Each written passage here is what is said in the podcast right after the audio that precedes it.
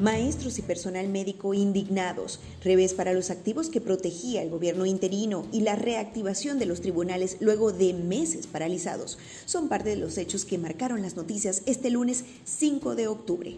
Soy Marjorie Méndez y esto es Noticias NTN 24 Venezuela. Comenzamos.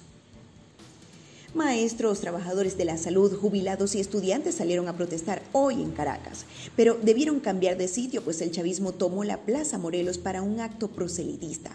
Esto no fue impedimento para los indignados trabajadores del sector público que se sienten humillados al recibir un dólar al mes por atender a los estudiantes y a los pacientes en los hospitales. También se registraron protestas similares en Lara, Nueva Esparta y Portuguesa. Todos manifestaron las pésimas condiciones en las que sobreviven con el peor sueldo del mundo y exigen salarios dignos. Juan Guaidó se sumó a una de las manifestaciones para mostrar su apoyo al descontento popular.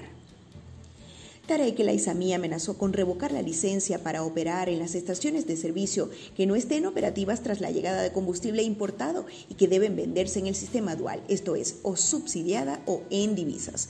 Aunque se prometió la normalización del suministro este lunes, en las regiones se siguen observando largas colas.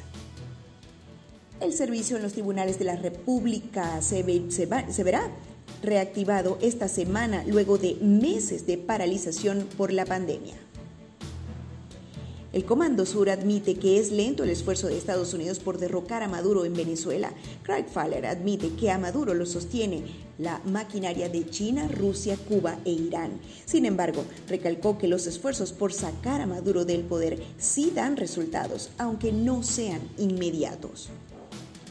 La justicia británica anuló este lunes la decisión de darle a Juan Guaidó el control de las toneladas de oro que se encuentran en el Banco de Inglaterra. No obstante, no ordenó dárselo a Maduro, sino seguir indagando sobre estos recursos. El chavismo había apelado esta decisión ante el Tribunal de Londres que determinó que el caso no es tan sencillo. El régimen reportó 683 casos de COVID-19 en las últimas horas y 5 fallecidos. Lara registró más casos que el resto de los estados en este último conteo.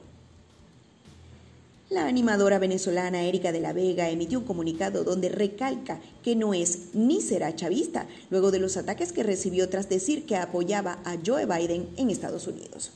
De la Vega debió hacer un repaso de lo que sufrió ella y su equipo de trabajo en los medios de comunicación por hacerle frente a Hugo Chávez y sostener una relación con un candidato opositor. El gremio artístico ha manifestado su apoyo a la animadora y llaman a la cordura en redes sociales. Esto es Noticias NTN 24 Venezuela.